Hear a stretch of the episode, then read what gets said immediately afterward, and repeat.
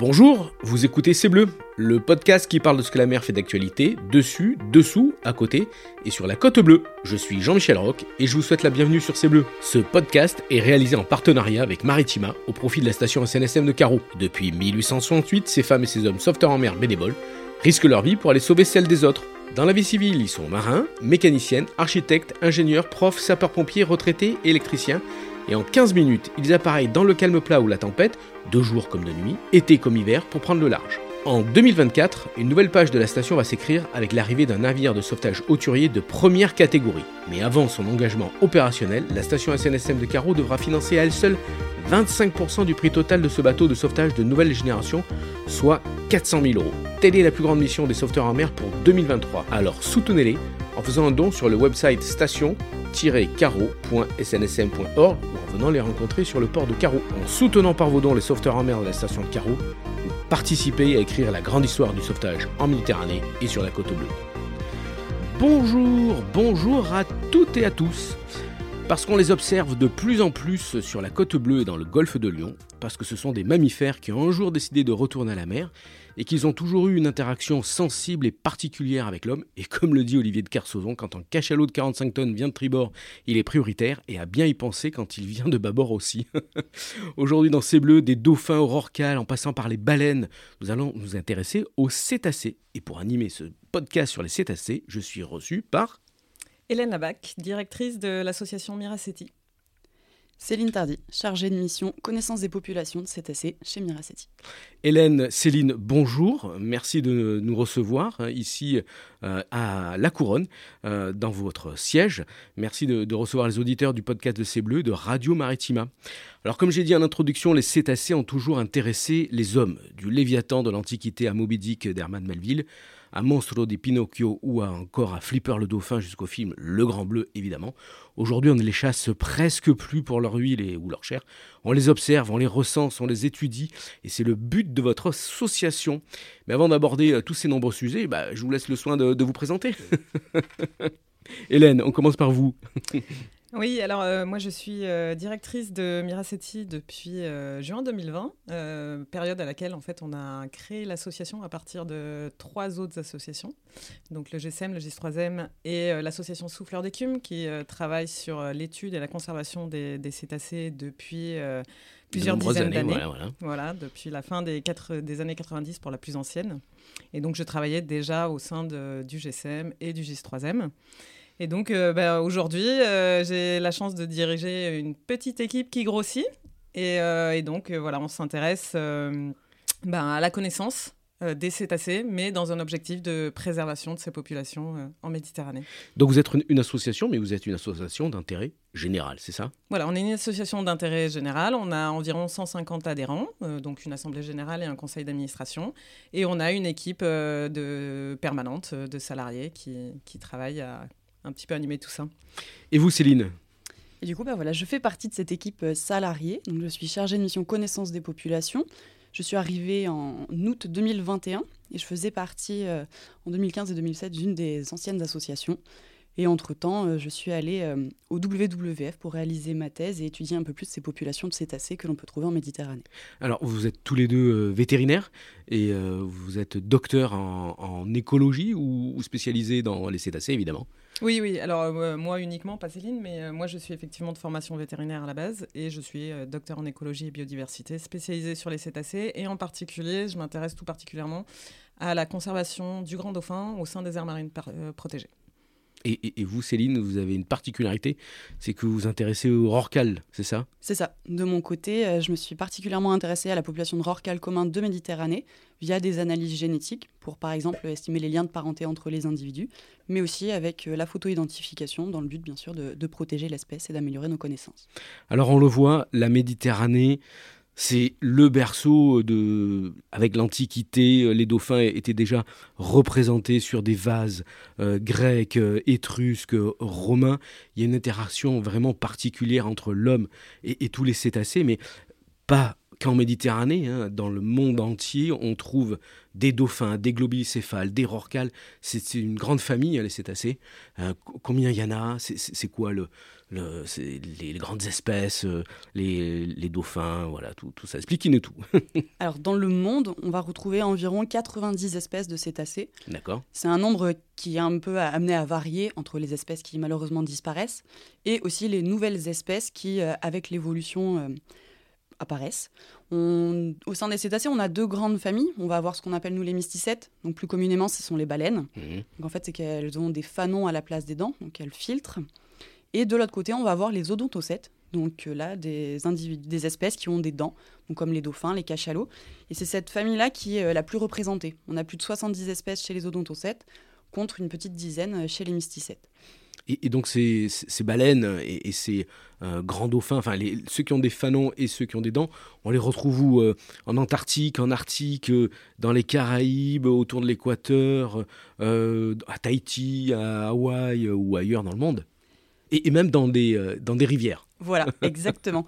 dans tous les milieux, on peut retrouver euh, des cétacés, ils sont présents sur euh, dans toutes les eaux du globe, surtout dans toutes les mers, dans tous les océans, et bien sûr, voilà, dans les rivières, on va avoir des, des espèces de dauphins, vraiment inféodés au milieu aquatique douce, et, mais on les retrouve partout. Et donc, comme je l'ai dit en introduction, les cétacés ou certaines espèces, ce sont des animaux qui ont décidé de retourner à la mer. C'est ça. Ils ont donc c'était Autant des dinosaures, évidemment. Euh, voilà. Donc on a, on a identifié, euh, des chercheurs, des scientifiques ont identifié donc une espèce, un, ancêtre euh, mammifère, donc le Pachycetus, qui avait quand même déjà quelques adaptations, qui présentaient donc des, évolutions pour se rapprocher du, milieu marin. Et ensuite, on va dire, se, transformer au fil des, années et des siècles en cétacés comme on les connaît. Donc via des adaptations, donc avec la perte par exemple des pattes, la peau qui va avoir euh, changé et plusieurs euh, adaptations aussi au niveau de la communication. D'accord. Et donc, depuis euh, quelques années maintenant, hein, grosso modo, depuis les années 50, 60, le grand public s'intéresse aux cétacés et puis forcément les, scientifiques. Hein, les scientifiques étaient déjà sur le, le, coup il y a quelques siècles pour les classer, mais de nos jours, on s'intéresse vraiment en profondeur euh, à, tous ces, euh, ces, mammifères euh, et on les étudie de plus en plus, on les recense et où est-ce que comment ça se fait Est-ce qu'il y a des institutions qui, qui s'occupent un peu de, de, cette répartition mondiale de, de la surveillance des cétacés qui les étudient? Comment ça fonctionne? Alors ça fonctionne à différents niveaux. Donc effectivement, historiquement, euh, c'est la Commission baleinière internationale, l'organisme international qui a commencé à s'intéresser euh, donc euh, à la conservation des cétacés. Mais historiquement, c'était pas pour la conservation, c'était pour la gestion des stocks. Oui de baleines qui étaient chassées. Donc l'intérêt aussi bien des scientifiques que du public au départ, il n'était pas pour la protection, il était plus pour bah, l'exploitation d'une ressource. De l'huile de baleine, Exactement. Malheureusement, on l'a tellement bien exploité qu'il y a eu des voilà disparaître euh, pas mal de populations ou largement les mettre en danger. Et bah du coup euh, maintenant, effectivement, on est un petit peu obligé de s'y intéresser pour d'autres raisons. Donc pour préserver ces populations qui, euh, qui ont pour certaines drastiquement diminué. Et donc ça se fait à différents niveaux, au niveau international, à travers des accords et des conventions. Donc, euh, soit au niveau mondial, soit au niveau plus régional. Donc, par exemple, en Méditerranée, on a l'accord pour la conservation des cétacés en Méditerranée et mer Noire, qui s'appelle l'ACOBAMS. Et donc, il y a un pendant en Atlantique qui s'appelle l'ASCOBANS. On a différentes conventions euh, qui, peuvent permettre ça, notamment la convention sur les espèces migratrices, euh, notamment. Au niveau européen aussi. Et au niveau français, donc, on, a un plan national d'action pour la, protection des mammifères marins. Et à travers différentes lois, il est notamment interdit euh, de tuer, bien évidemment, de prélever, mais aussi de déranger intentionnellement euh, les mammifères marins. Et euh, depuis 2021, il est également interdit de les approcher à moins de 100 mètres dans les aires marines protégées et en Méditerranée, particulièrement dans toutes les eaux. On va en reparler en détail dans la deuxième partie, mais évidemment, on, on a compris euh, c'est fini hein, la chasse à la baleine pour, euh, pour l'huile ou pour euh, les fanons pour en faire des, soutiens-gorge. c'est fini parce que l'huile a été remplacée par une autre huile, le, pétrole, mais les stocks, on va dire, de, mammifères étaient tellement bas qu'il a fallu euh, bah, il y a eu plein d'ONG, il y a eu plein de, vous l'avez dit, tous les organismes. Et, donc, comment, va se, comment se porte la population des cétacés au niveau euh, mondial? Il y a peut-être les baleines qui vont un peu mieux, mais peut-être les dauphins dauphins qui vont un peu moins bien. Voilà, comment ça se passe Est-ce que ça, va mieux généralement Voilà. Alors, bah, ça dépend complètement des, espèces, et, des, populations. Les, espèces qui ont été particulièrement ciblées par, euh, par euh, la chasse ont beaucoup diminué. Et puis, euh, c'est des espèces qui sont longévives comme nous, qui vivent très longtemps, donc qui se reproduisent aussi très doucement. certaines espèces ont bien récupéré parce que maintenant, on, on, ne les chasse plus et on les protège. D'autres, pas du tout. Il y a des espèces qui sont en voie de disparition actuellement, notamment le vaquita ou, qui, au Mexique. Euh, il y en a qui ont disparu euh, également. Et après, ça dépend vraiment des, espèces et des endroits. Par exemple, en Méditerranée, où on a des sous-populations spécifiques endémiques de la Méditerranée. Sur huit espèces qui résident en Méditerranée, il y en a six qui sont classées comme en danger sur la liste rouge de l'Union internationale pour la conservation de la nature. Oula Donc ces baleines et ces cétacés, où est-ce qu'on les rencontre euh, le plus souvent dans le monde? Euh, alors, on a tendance à penser que euh, c'est sous les eaux tropicales qu'il faut aller pour voir les baleines et les dauphins. pas forcément. Alors, souvent, la baleine à bosse, c'est là qu'on va aller, mais la baleine à bosse, elle migre entre les eaux tropicales et les eaux polaires. Pour s'alimenter et se reproduire. Elle est très emblématique. Et, donc on le répète, ces gros bébés là, ils, mangent que des petites crevettes, des, du, du, krill, des petits trucs minuscules. Donc, c'est ça. avec leur fanon. Euh, voilà, c'est les, bah, les, animaux, l'animal le plus gros sur la planète, c'est le rorqual bleu, la baleine bleue, et euh, qui va effectivement se nourrir des animaux les plus petits euh, quasiment sur la planète. Donc c'est quand même assez incroyable. Il y a une philosophie derrière tout ça. Très certainement, à méditer. Mais oui, non, on n'a pas forcément obligé d'aller dans les, dans les, eaux tropicales pour rencontrer des dauphins et des baleines, puisqu'en Méditerranée, nous avons notamment le deuxième animal le plus grand sur la planète, qui est le rorqual commun, juste derrière le rorqual bleu. Nous avons des cachalots, et nous avons six espèces de, dauphins qu'on peut voir là, juste en allant en mer. Et comment on peut, euh, comment on peut, euh, votre travail scientifique, voilà, parlons-en maintenant euh, au niveau mondial et, peut-être après sur la Côte Bleue, mais le, travail scientifique a été fait depuis des années.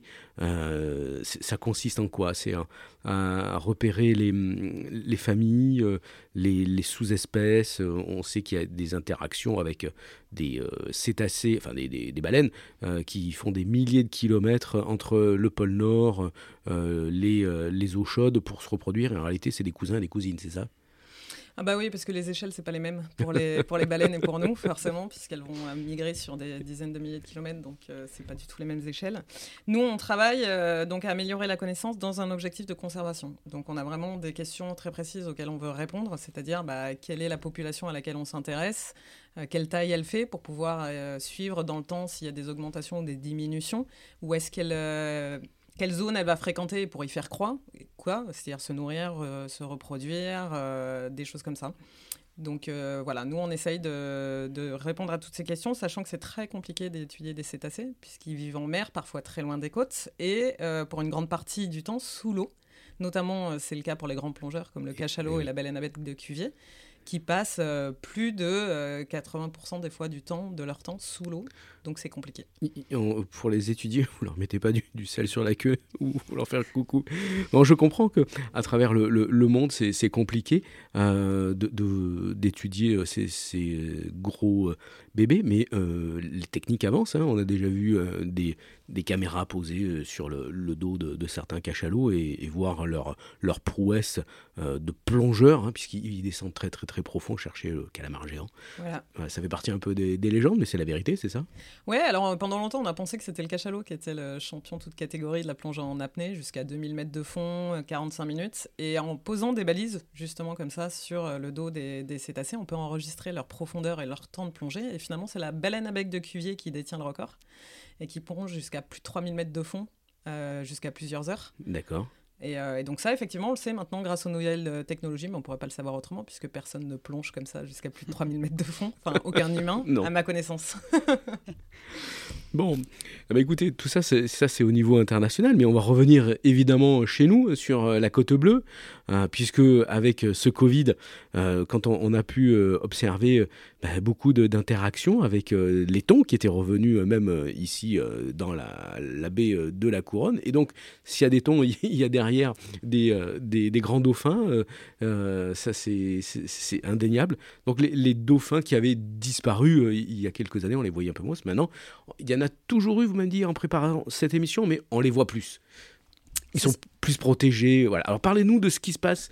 On va laisser euh, les, côtes euh, étrangères pour venir sur notre côte bleue pour, pour nous dire comment vont les, les, dauphins et euh, les baleines. Oui, c'est ça. On a l'impression qu'il y, a plus de dauphins là, par exemple sur la côte bleue ou sur nos côtes françaises, mais il y a aussi une augmentation de la vigilance du grand public, que ce soit aussi même des scientifiques. On a un intérêt un peu plus important pour ces animaux et ce qui fait aussi voilà, qu'on a plus d'observations, on va avoir un peu plus de données qui peuvent être récoltées.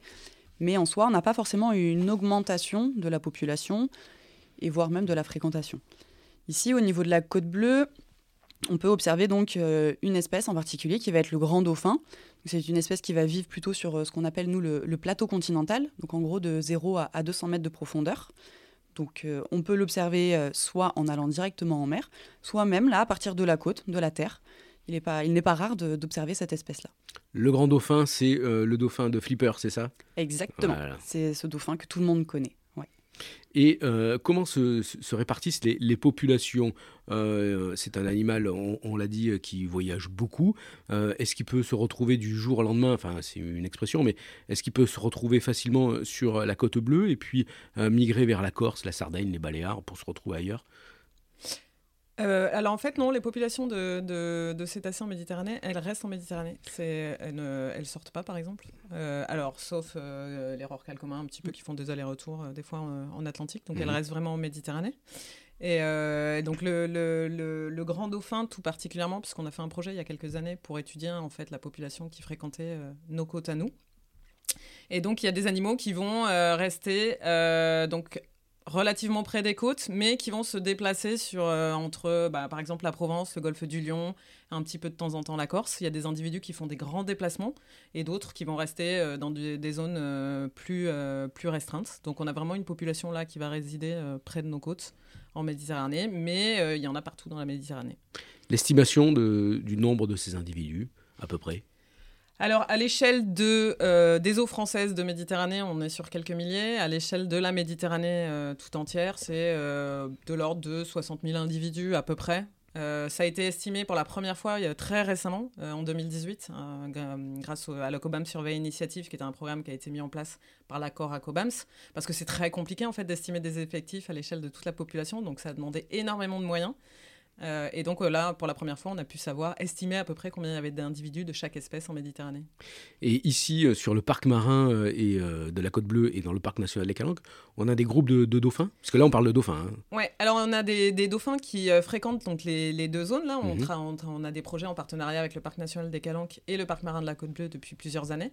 Mais on n'a pas de groupe résident à l'année qui reste là toute l'année sur cette zone-là. la Côte Bleue est plutôt une zone de transit euh, entre la Provence et le golfe du Lion, donc où les individus ils vont passer. Et euh, le parc national des Calanques, ce serait euh, probablement plus une zone d'alimentation, mais c'est pareil, c'est des individus qui vont se déplacer. Alors on a des, une des communautés différentes en fait qui vont fréquenter plutôt le golfe du Lion et d'autres plutôt la Provence. D'accord. et puis le fameux sanctuaire Pélagos. Alors expliquez-nous exactement ce, que c'est. Ça c'est plus pour les, grandes baleines, hein, les rorquals, c'est ça? Pas forcément. Pas forcément, d'accord. Le sanctuaire euh, Pélagos, c'est vraiment. c'est pour les deux types de, de cétacés. Protéger dauphins, tous les, cétacés tous les cétacés présents au sein de cette zone. Parce que c'est une zone qui est vraiment d'intérêt pour, euh, bah, pour toutes les espèces. En effet, un peu plus particulièrement pour les, les grands cétacés, pour euh, des zones d'alimentation.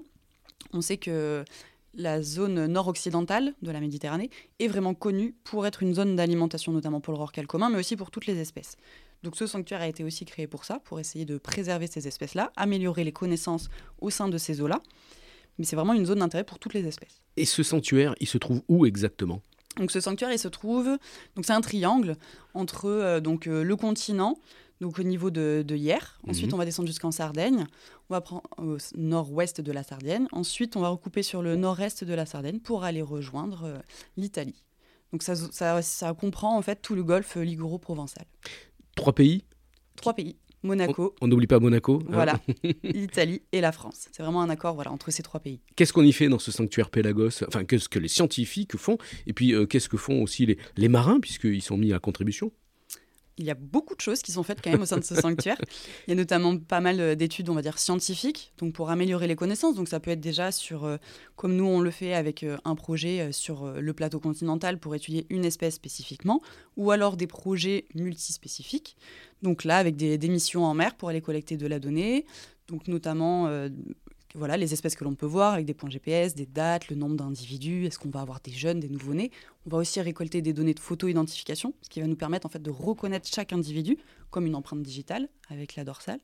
Et aussi, il y a de nombreuses études acoustiques qui sont réalisées au sein du sanctuaire.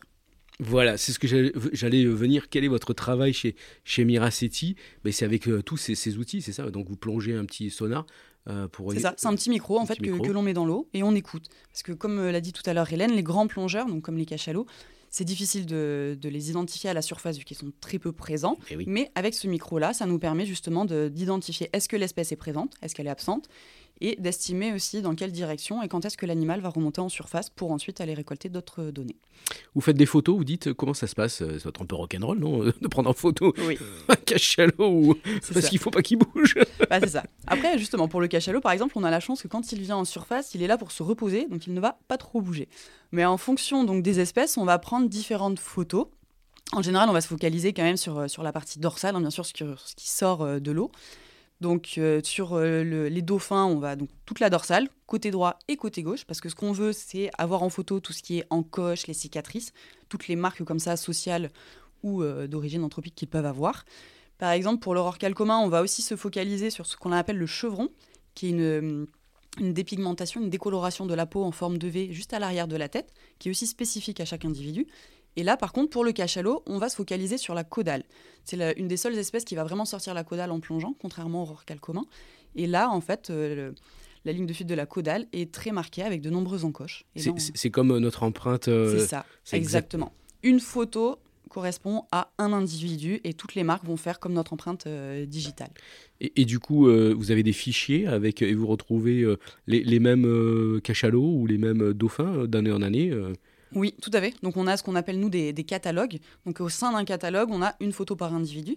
Donc par exemple, au sein de Miraceti, le catalogue que l'on a pour le grand dauphin, il y a environ 1000 individus qui sont dedans. 1000 individus qui sont référencés.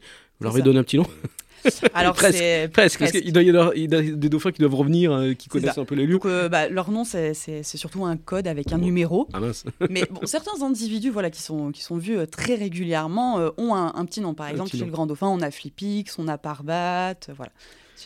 petits individus comme ça, un peu ambassadeurs, on possède en effet des, petits noms, mais c'est vrai que vu le nombre d'individus, c'est trop compliqué de, de leur donner un prénom à chacun. Alors, pour, pour ceux qui, qui sont originaires d'ici et qui connaissent un peu l'histoire, pendant très longtemps sur Caro, il y avait une dolphine qui s'appelait Fanny. Et il y avait eu même un, un, algéco qui était posé pour la voir. C'était donc les fameuses dauphins ambassadeurs. Est-ce que vous pouvez nous parler un peu de, de ces dauphins euh, qui sont euh, proches de, de l'homme, mais pas forcément proches des autres dauphins? pourquoi ils sont là? Pourquoi ils, sont près des côtes et ils restent près des côtes? Alors ça c'est un peu particulier à cette espèce-là, le, grand dauphin, où, c'est assez régulier euh, d'avoir des, dauphins, ce qu'on appelle des dauphins ambassadeurs, euh, qui mmh. effectivement euh, viennent au contact des humains et, et donc s'écartent un peu de leurs congénères. Alors la raison euh, exacte, ben, on peut faire des suppositions, hein, mais on n'aura jamais la, réponse, la réponse définitive. Euh, bon, il, est, il, est, il peut être euh, avancé que ce sont des individus qui ont été exclus du groupe ou que de même, ce sont des individus, qui, des jeunes qui partent un peu en exploration et qui, qui viennent un petit peu plus au, au contact des humains. Alors certains individus restent très longtemps, des dizaines d'années ou d'autres ben, font juste quelques temps puis repartent, retrouvent leur congénère. Alors c'est vrai qu'on peut avoir tendance, euh, quand on est nageur ou quand on est, qu'on voit un dauphin comme ça, de vouloir aller euh, nager avec lui, faire, euh, voilà, c'est ça, comme à la télé ou dans les dessins animés. Alors attention parce que voilà, les, alors un, c'est un animal sauvage comme n'importe quel animal dès qu'il va se sentir menacé, et eh ben il va se défendre. Et les grands dauphins en particulier, ce sont quand même des animaux qui font jusqu'à 4 mètres de long, plusieurs centaines de kilos, voilà, et un coup de, un coup de, de, de, rostre ou de caudale, ça peut faire très très mal. Donc attention, euh, et puis, s'ils sont là aussi, c'est qu'il y a une raison, donc de ne pas les déranger. Euh, pour leur santé et pour la vôtre. c'est l'évolution, hein, euh, grâce à vous, à votre travail de, scientifique. On comprend de, mieux en mieux. On, est passé de, tout simplement la, contemplation facile à une compréhension maintenant euh, puisque ces espèces euh, ont une, grande interaction entre eux. Euh, c'est vraiment des, groupes familiaux, des groupes sociaux. il peut y avoir peut-être qu'un dauphin comme ça peut être exclu du groupe. Ça, vous commencez avec vos travaux à décrypter ce qui se passe sous l'eau. Oui, ouais, ouais. alors c'est des espèces qui sont très sociales. Euh, et après, en fonction des espèces, plus ou moins. C'est-à-dire qu'on va pas avoir la même organisation sociale. Par exemple, les globicéphales noirs sont connus pour avoir des, euh, groupes familiaux matriarcaux très soudés. C'est pour ça d'ailleurs qu'ils vont, euh, c'est l'espèce qu'on va retrouver échouée en masse. C'est-à-dire qu'ils s'échouent tous en même temps, tout le groupe. Et les mhm. grands dauphins, par exemple, eux, ils ont une structure sociale qui est un peu différente. Ils sont un peu plus proches des, des chimpanzés, par exemple.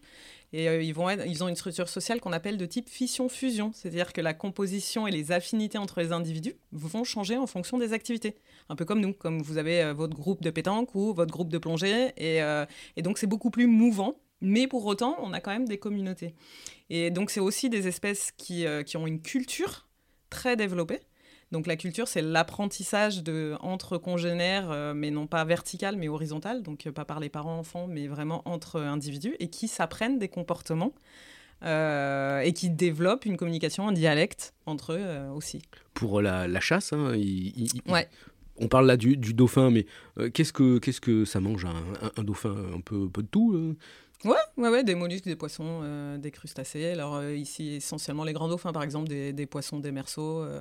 après, bah, c'est pareil. Hein, c'est tout. Toutes les espèces ont un peu leur régime alimentaire spécifique. Mais essentiellement, pour les, les odontocètes, c'est essentiellement quand même des, des poissons et puis des, des, céphalopodes.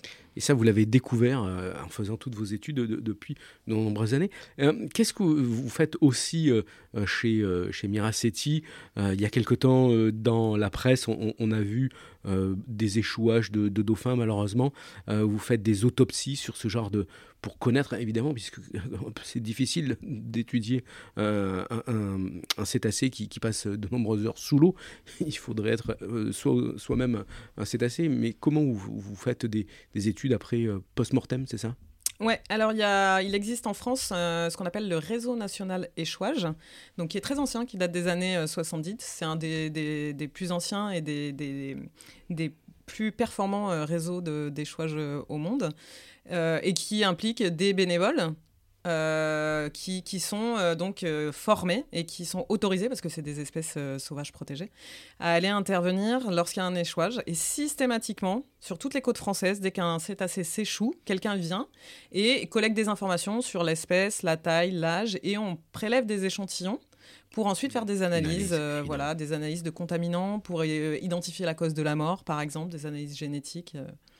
Bon, on va parler sur euh, plutôt d'autres projets plus intéressants. Euh, qu'est-ce que vous faites euh, sur les anticollusions? Ça, c'est important. Hein. vous avez mis en place des, outils pour que l'homme, enfin à travers son voilier ou son bateau, communique mieux ou, protège ou se protège des, collisions qu'il peut y avoir avec les cétacés, notamment les, plus gros? il y a différents systèmes, ce qu'on appelle voilà, les systèmes anticollisions qui, qui existent dans le monde. Il est vrai que bah, Souffleur d'écume, donc une des, euh, associations qui a permis la, création de Miraceti, a, été, euh, a aidé à, la mise en place d'un système euh, REP7. Donc maintenant, c'est Miraceti qui, qui est, animateur et qui, qui coordonne ce système-là. Donc c'est un système en fait où les, donc les ferries notamment, où les navires marchands sont équipés, français, et donc, c'est un système comme euh, nous, on peut avoir dans nos voitures avec Coyote et Waze. C'est un système en temps réel de signalement en fait, des cétacés. Donc, quand un bateau est équipé, il va signaler donc, la position du cétacé, l'espèce s'il arrive à les déterminer, le nombre d'individus, et tous les autres bateaux qui sont équipés de ce même système seront avertis de la présence d'un cétacé et devront donc soit, dans la mesure du possible, dévier leur trajectoire ou alors, hein. voilà, ou alors réduire leur vitesse. Très bien. Vous avez d'autres travaux euh, en cours euh, chez Miracetti il y a de nombreux travaux en cours chez Miraceti. Vous pouvez pas tout dire, c'est ça Aïe, aïe, aïe, aïe, aïe. Non, c'est pas où commencer en fait. Ah d'accord. il y a différentes thématiques en fait au sein de l'association. Oui, on travaille. Donc là, on a beaucoup parlé du volet scientifique et connaissances. Euh, donc avec le dispositif REP7, là, on est plus sur bah, la conservation, clairement, euh, des mesures de, limitation des pressions. Donc il y a le dispositif REP7 qu'on anime. Il y a aussi le label euh, High Quality Well Watching. Donc ça, c'est un label, c'est une démarche volontaire en fait d'opérateurs qui amènent observer les cétacés, qui amènent des gens, des touristes, à observer les cétacés en mer, qui sont engagés dans une démarche respectueuse des animaux et de, et de l'environnement. On a commencé à en parler dans la première partie de, de l'émission. On disait euh, il est interdit de s'approcher à plus de 100 mètres dans, dans cétacés, mais il y a aussi une zone d'exclusion autour, sur les côtés. Dites-nous tout. Une zone de vigilance, oui. Donc il y a un code de bonne conduite, euh, effectivement, qui a été euh, produit, qui est recommandé d'utiliser donc au sein du sanctuaire Pélagos, mais de la zone d'Acobas en général. Dans toute la Méditerranée. quoi. Bah, partout, enfin de manière générale. Et là en France, euh, là on allait plus loin avec euh, au niveau de la loi. Donc il est effectivement maintenant en Méditerranée interdit dans toutes les eaux territoriales de s'approcher à moins de 100 mètres des cétacés. Et il y a une zone de vigilance jusqu'à 300 mètres où on doit restreindre sa vitesse, avoir une certaine euh, approche qui ne va pas déranger les animaux. Donc c'est-à-dire leur couper la route, arriver par derrière, foncer sur eux. Le rodéo, c'est terminé. J'espère, j'espère. Qu'est-ce que vous faites d'autre l'été? Parce que, euh, évidemment, pour observer un, un- un cétacé, même s'il fait dodo euh, comme un cachalot à la surface, il faut que la, la mer soit plutôt plate, c'est ça? Donc, euh, il faut que la mer soit belle, donc c'est forcément l'été. Ah non, Euh, non, non. Nous, Ah non on fait des, des sorties toute l'année. Toute l'année. Ah. Ah ouais, ouais, et, comment vous faites pour les compter quand il y a des, vagues alors Ah bah, c'est plus compliqué. Donc effectivement, nous, on peut travailler que dans des bonnes conditions de, de détectabilité des animaux, donc euh, sur des conditions de vent inférieures à 3 Beaufort. À partir de 3 Beaufort, ben, on considère qu'on n'a plus des bonnes, des bonnes conditions. Donc euh, on est patient. Comme pour toute observation de tous les animaux, hein, c'est c'est- Voilà. c'est la base. Et c'est le jeu. Bien écouter son environnement. Euh, et, et quels moyens vous avez? Ça, c'est l'été, vous avez donc un, bateau, qui, un voilier, c'est ça qui, euh, qui, part euh, on a, alors il n'est pas à nous, mais on est en partenariat donc avec euh, une entreprise bretonne d'ailleurs. Et donc on a un catamaran qui fait 12 mètres 50, euh, un voilier sur lequel on fait des, nos missions embarquées, plusieurs jours d'affilée où tout l'équipage reste pendant une semaine sur le voilier. Mais on fait aussi des sorties à la journée sur des, sur, avec des, des petits bateaux type euh, semi-rigide. Donc ça, c'est pour la côte bleue, enfin, jusque en Corse, c'est ça? On fait toute la façade de Méditerranée française. Très bien. Bah écoutez, vous cherchez des bénévoles? Eh bien tout à fait, on forme. avec, on fait- avec, des on gros, avec des gros zooms et avec des, des, Et des voilà. micros, c'est ça? Mm, on propose des formations euh, qui sont accessibles au grand public. On fait les, euh, des professionnels aussi, mais on propose des formations qui sont accessibles au, au- au grand public. Et puis, bah, une fois que les observateurs ils sont formés, ils peuvent embarquer en tant que bénévoles sur nos missions. Bien. On a fait le tour. Je, crois que là, euh, il y a tellement de choses à parler. Bon, on va finir évidemment sur les recommandations de la SNSM. Euh, ces euh, gros mammifères, euh, je pense notamment euh, aux rorquals ou aux baleines à bosse. Euh, par expérience, certains collègues, je pense notamment à Quito de Pavan, sur le, vent des globes qui, a, coulé. Donc si par hasard, puis actuellement il y a toujours quelques orques qui, se baladent à la sortie, de Gibraltar, c'est arrivé à notre copain Thierry Dag qui s'est fait croquer les safrans par des orques, mais ça aurait pu être plus grave. Nous, on, on vous recommande toujours, toujours, toujours, mais pas que si vous rencontrez un cétacé, euh, de préparer un drag bag, c'est-à-dire mettre vos affaires principales, vos euh, passeports, euh, votre carte d'identité, votre carte de crédit, un, un téléphone portable, au mieux un téléphone satellite, euh, prêt à évacuer le bateau, parce qu'au cas où le bateau sombre, c'est toujours mieux d'avoir un, minimum d'équipement de sécurité, gilet, etc., etc. Ça, c'est en cas de très grave avarie. Évidemment, quand vous euh, voyez un, un- dauphin ou un rorqual euh, euh, décédé, euh, bah déjà vous signalez sa position et puis vous ne le touchez pas. Ça c'est super important. Il y a des gens qui sont formés pour ça. Déjà pour une question de santé, parce que si l'animal est décédé, c'est que forcément il est décédé de peut-être d'une maladie et il y a une interaction entre l'homme et l'animal. Et ensuite, euh, si euh, l'été vous voyez des dauphins, laissez-les venir à vous. N'allez pas les, les, embêter parce qu'un un animal, euh, s'il se trouve près de la côte, c'est que généralement il fait dodo, il se repose. Alors si on va vous déranger vous pendant la sieste ou à 3 heures du matin, je pense que le lendemain vous ferez un peu la tronche. Donc laissez un peu les, les animaux venir à vous. Vous allez voir les dauphins, ils adorent jouer à, l'avant du bateau, mais ça c'est seulement si ils le souhaitent. Je crois qu'on on a passé tous les bons messages. C'est parfait. On va finir sur euh, les souvenirs, les dédicaces, les, coups de chapeau. Peut-être vous avez, euh, vous m'avez dit en préparant l'émission que vous avez euh, un livre, une bande dessinée qui est en préparation. Ça va faire plaisir aux enfants. Oui, alors on a une bande dessinée effectivement qui est en préparation, donc on collabore avec une artiste qui s'appelle Anne de Freville. Et, donc c'est un roman graphique sur les cétacés. Et donc qui va sortir chez, aux éditions Delcourt très prochainement au printemps dans une collection qui s'appelle Octopus. Et voilà, pour en savoir plus sur les cétacés, mais en passant un bon moment. Céline, vous êtes peut-être qu'un coup de chapeau, un, livre, un, CD à peut-être à nous conseiller alors dans les livres, on a un livre euh, de François Sarano qui est sur, euh, sur les cachalots, notamment de l'île Maurice. Euh, François Sarano qui faisait partie de l'équipe Cousteau. Exactement. Qui est spécialisé requin, mais aussi sur les cétacés. C'est ça, et qui, qui est président de l'association Longitude 181.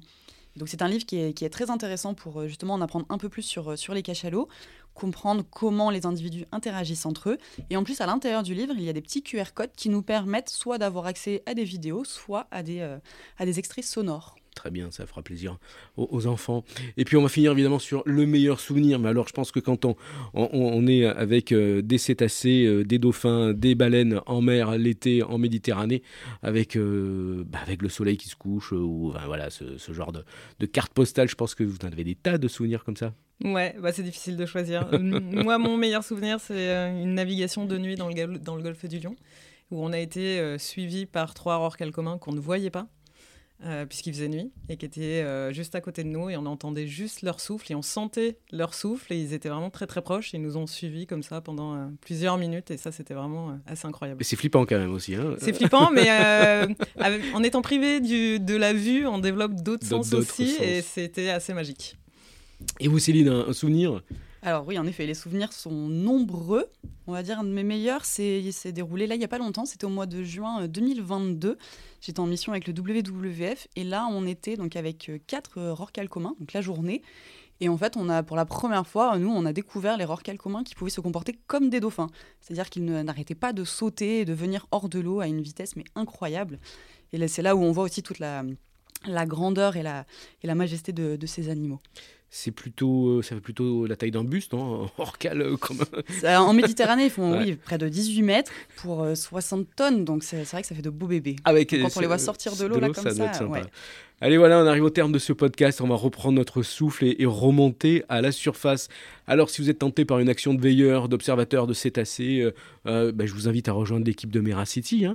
Euh, plus d'informations sur le, site miracity.org, c'est ça? C'est ça. Bon, bah, Hélène, Hélène Labac pardon, et Céline Tardy, merci beaucoup d'avoir parlé avec nous de votre passion pour la mer et les cétacés. N'oubliez pas d'aller soutenir avec radio euh, et TV Maritima les sauveteurs en mer avec vos dons sur le site station-caro-snsm.org. Je répète, station-caro.snsm.org. La boutique en ligne de la SNSM, eh ben, elle est toujours ouverte, donc euh, faites-vous plaisir. Vous pouvez venir nous rencontrer à Caro hein, tous les samedis matins. On est sur le port à côté du marché aux poissons. On fera visiter notre bon vieux CTT SNS 013. Merci encore euh, de nous retrouver ici tous les 15 jours sur, sur cette émission Hélène Labac, Céline Tardy, merci encore pour ce temps partagé avec nous. Je vous souhaite bon vent et belle mer pour 2023. Euh, enfin, euh, je pense que la mer, pour vous, il faut que ce soit un peu plate, c'est ça? Ouais, voilà, c'est ça. Bonne pétole. Merci. Bonne, Merci beaucoup. Merci. Bonne fin de journée. Au revoir. Au revoir. Au revoir.